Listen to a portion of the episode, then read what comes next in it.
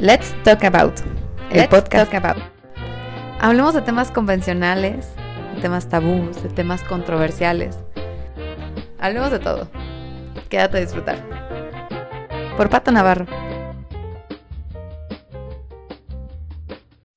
Hola a todos, bienvenidos a otro episodio de Let's Talk About. Y cuéntenme qué tal les está yendo con el claustro y la cuarentena. Está cabrón mantenernos, ¿verdad?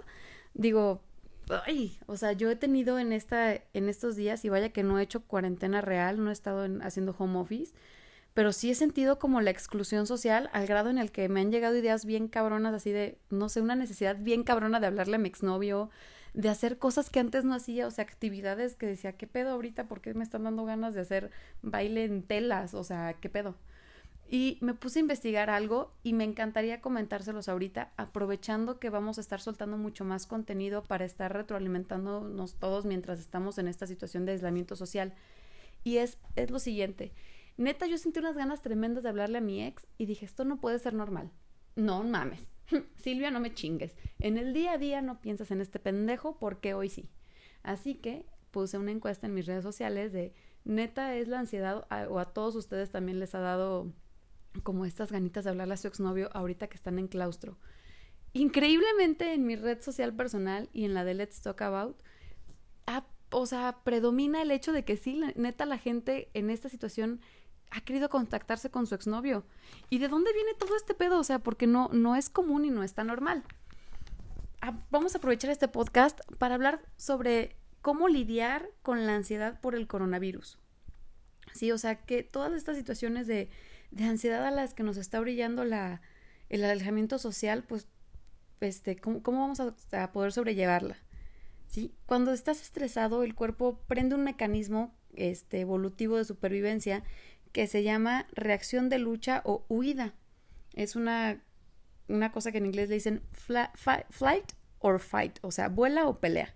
Sí, así que me puse a investigar sobre este pues este mecanismo de supervivencia y encontré un artículo increíblemente bien hecho que se los voy a poner en los comentarios de Instagram para que lo puedan ver y los se documenten. Vaya, vamos a llamarle a este mecanismo de supervivencia, literal le vamos a llamar huir. ¿Sí? O sea, neta, este mecanismo te pone al pedo para que corras. ¿Sí? Vamos a, ver qué pedo, de dónde viene todo esto. Ok. Para sobrevivir en un proceso, el cuerpo, haz de cuenta, cuando entra, cuando entra este mecanismo de, de huir, el cuerpo dice, ¿sabes qué? Para sobrevivir tienes que correr, así que vamos a meterte toda la sangre de, del cuerpo a las extremidades. Ahorita tu cabeza no necesita pensar, tú tienes que tener sangre en los pies y en las manos para poder correr y poder sobrevivir. Nuestro cuerpo también activa el mecanismo del sistema simpático, que es el de activación, y desactiva el parasimpático, que es el de relajación. El cuerpo también produce un chingo de cortisol y adrenalina y se suprime el sistema inmunológico, que ahorita pues nos viene pésimo porque pues el sistema inmunológico es el que nos va a evitar que nos contagiemos también. Así que si no nos relajamos, nuestro sistema sanguíneo debe estar alterado y nos puede dar un pedo en el corazón, un pedo en, el sistema gástrico, en las vías respiratorias, incluso en nuestra respuesta sexual. ¿eh? Si, si no, no nos relajamos, también nuestro cerebro pues no piensa claramente y tomamos decisiones con pánico. Nuestro sistema inmune está suprimido y se vuelve más frágil y es más probable que nos enfermemos y se disparan nuestros niveles de azúcar. Entonces, ¿qué pasa? Cuando yo tengo una situación en donde tengo que huir, si no la compenso con algo, o sea, si no le hago sentir a mi cuerpo que ya hice algo para, para huir, mi cuerpo no se va a relajar. A esta acción de hacer algo o un proceso para que nuestro cuerpo, nuestro cuerpo sienta que hacemos algo para sobrevivir se llama conducta sumatoria. Entonces, la conducta sumatoria es ese proceso para equilibrar al cuerpo. En esta situación de pandemia, eh, la pandemia me produce miedo. El miedo es un estresor. Y esto se da, o sea, un estresor es literal una situación real o imaginaria o de percepción que nuestro cuerpo tiene, o sea, o que nuestro cuerpo detecta como una amenaza potencial a nuestra seguridad y bienestar. Aquí, cuando tenemos un estresor, nuestro mecanismo de huir se activa. Dice, ay cabrón, tengo una situación real o imaginaria, esta es. Tengo, o sea, la situación real de que me puedo infectar de coronavirus, entonces me entra como un ataque como de pánico. Pero realmente como tú no ves al virus, o sea, te pueden decir estás enfermo o no, a menos de que tengas síntomas, realmente puede ser por un momento imaginario. O sea, es real, pero pues te lo estás imaginando. Entonces, nuestro cuerpo dice, ¿cómo voy a compensar a este idiota?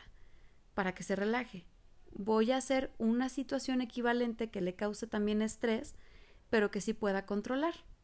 Por eso nos dan ganas de hablarle a nuestros exnovios o ponernos en situaciones como te dije, o sea, quiero hacer danza en telas, pues qué pedo, o sea, mi cerebro dice mi, mi respuesta o conducta sumatoria es hablarle al exnovio porque esta situación sí la puedo controlar y entonces voy a relajar mi cuerpo.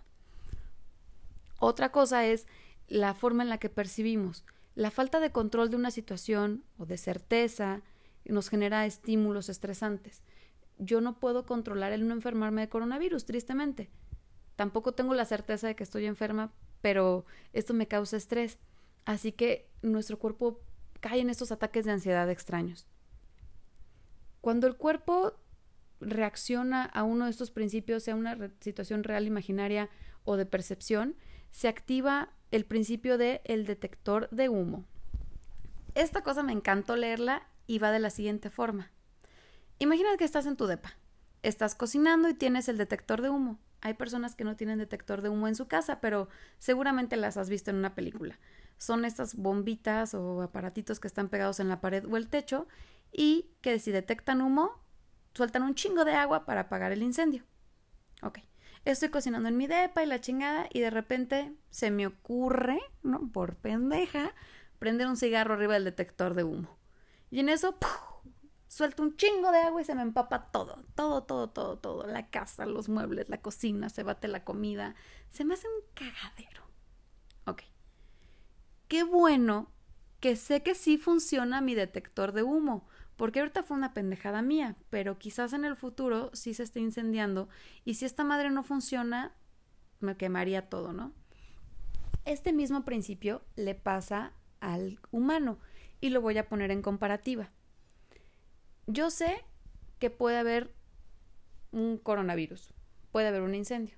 Así que mi sistema de detector de humos va a atacar al humo de un cigarro o al humo de la cocina en la vida diaria o en la vida de, de, este ejemplo de la pandemia, nuestro detector de humo humano va a reaccionar con igual potencia a un contacto con mi exnovio que a una situación de huida neta en donde tenga que estar en un hospital con un chingo de gente contagiada. ¿Me doy a entender? Nuestro detector de humo psicológico nos está diciendo, ¿sabes qué? Tienes que tener todas las defensas para responder de manera excesiva al defenderte en una situación de riesgo en tu vida. Eso mismo le pasa, o sea, es lo, que le pasa al cerebro. Lo que hizo el detector de humo en mi depa, él agarró parejo. Dijo, a mí me vale madre si es el humo un cigarro o si neta le prendiste lumbre a tu sala, yo te voy a detectar el humo y te voy a apagar el incendio. Eso mismo hace el cuerpo. Me vale madre si estás en un hospital con personas enfermas, con 500 personas enfermas de coronavirus, a que si estás sola tú hablando con tu exnovio, yo te voy a poner tu sistema detector de humo para que todos tus sistemas en el cuerpo se pongan al pedo y puedas huir. ¿Sí? Cuando nos estresamos, por una razón, la que sea real o imaginaria, se activa este mecanismo de defensa. El mecanismo de defensa pues, se activa para sobrevivir y se desactiva con una conducta sumatoria. ¿Cuál es esta? Ok la que yo puedo controlar para relajarme. Como ya vimos, si yo sé que mi detector de humo funciona igual para hablarle a mi exnovio o para estar en un hospital infectado, la que sí puedo controlar es la de mi conducta somatoria. Por eso el humano tiende a ponerse en estas situaciones de conductas. Si no activamos esta conducta, el cuerpo nunca se va a relajar. La pandemia nos estresa porque es la respuesta a una posible catástrofe pero mientras nos estamos cuidando, nuestro cerebro viaja y se hace un chingo de ideas en la cabeza en donde nos plantea escenarios extraños para justo jalarse de ellos como una conducta somatoria y agarrar un poco de tranquilidad. Ya vimos todo lo que le pasa al cuerpo si no nos relajamos, o sea, nos puede dar un pedo hasta de un paro cardíaco. Así que nuestro cerebro neta se pone se pone estos imaginarios imaginarios, paisajes imaginarios para poder generarse un poco de relajación y de paz. ¿Cómo le podemos ayudar a nuestro pobre cuerpecito que si de por sí ya estamos en, en esta situación de, de estrés social, qué podemos hacer para que neta se nos relaje el pedo? Tenemos por ahí un, podcast sobre cómo controlar la ansiedad y en este caso muy específico de la pandemia, vamos a hablar de, cosas que nos van a ser 100% útiles. Recordando que nuestro podcast tiene el objetivo principal de dar herramientas para la vida diaria. Así que lo primero que tienes que hacer si estás entrando en este pánico colectivo ya tienes y no sabes qué hacer, espérate, cabrón. Toma un respiro y empieza a respirar lento. También les voy a poner en mi Instagram estos dibujitos que están como súper de moda, que van creciendo. Inhalas hasta que se complete el dibujito. Exhalas hasta que cae. Trata de hacerlo 10 veces. ¿Sí? Con esto vamos a estar tratando de controlar la ansiedad. Así que inhalemos. A ver, vamos a hacer este ejercicio. Una, dos, tres. Uno, tres, cuatro. 5, sostén, suelta despacio, 6, 5, 4, 3, 2, 1. Trata de respirar 10 veces. Completa los círculos. Otra cosa que nos viene también súper bien es meditar. Trata de conectar tu cerebro racional y decir, a ver, en este caso, Silvia, Patito, estás en tu casa estás tomando medidas para entrar y sanitizar tu cuerpo, para dejar la ropa que puede venir infectada de la calle en un lugar especial. Ok, estoy tratando, o sea, tengo a mi, a mi ambiente controlado. ¿Sí? Cerebro, te quiero decir que antes de que entres en un ataque de pánico, aquí todo está bajo control. No me generes ansiedad. Otra cosa que puedes hacer en tu casa es ponerte a hacer ejercicio si sientes que estás como, como empezando a sentir esa ansiedad, que ya sabes cómo se siente, se te traba la lengua, sientes las manitas como con cosquilleo, sientes un poco de desesperación, ponte a hacer abdominales, cabrón, sube y baja escaleras, paz, paz, paz, paz, paz, haz ejercicio, a ver si así también puedes distraer a tu cerebro. Pero primero intenta respirar. Hay, literal, hay bebidas que nos hacen estar tranquilos, como un té de valeriana, un té de manzanilla, y trata de no tomar café que es una bebida activante. No tomes Red Bull, trata de no tomar alcohol. Trata de tomar bebidas que te relajen. También una necesidad biológica es la de la diversión. No trabajes hasta que te ahogues en tu casa. Está bien que hagamos como office, pero pues no mames. Así que trata de divertirte un poco. Infórmate también sobre qué es lo que está pasando. Si tienes oportunidad en casa, crea algo, pinta una pared, haz un mural, haz un rompecabezas, juega Monopoly, el gato en el piso si tú quieres, limpia las paredes, haz lo que quieras, pero crea algo. También es un súper consejo, pues, un poquito de self-love, no sé, puedes, puedes entrar a lo más profundo de tu ser, ¿no? O sacar a lo más profundo de tu ser. Y está bien también autocomplacernos un ratito, ¿por qué no? Eso nos va a dar un chingo de oxitocinas duerme de 7 a 8 horas, digo, como se debería hacer diario. Y sí, el aislamiento está cabrón, pero procura de, pues, estar cerca de tu comunidad. O sea, si estás en casa con tu familia o con tus roomies o con tus amigos, pues trata de, de acercarte a ellos, de platicar, dense su espacio. No sé, hasta podrían hacer un Big Brother, ¿no? y este, o haz un juego en casa. Y si estás solo, hay un chingo de actividades por Skype que también puedes hacer para con, procurar tu comunidad.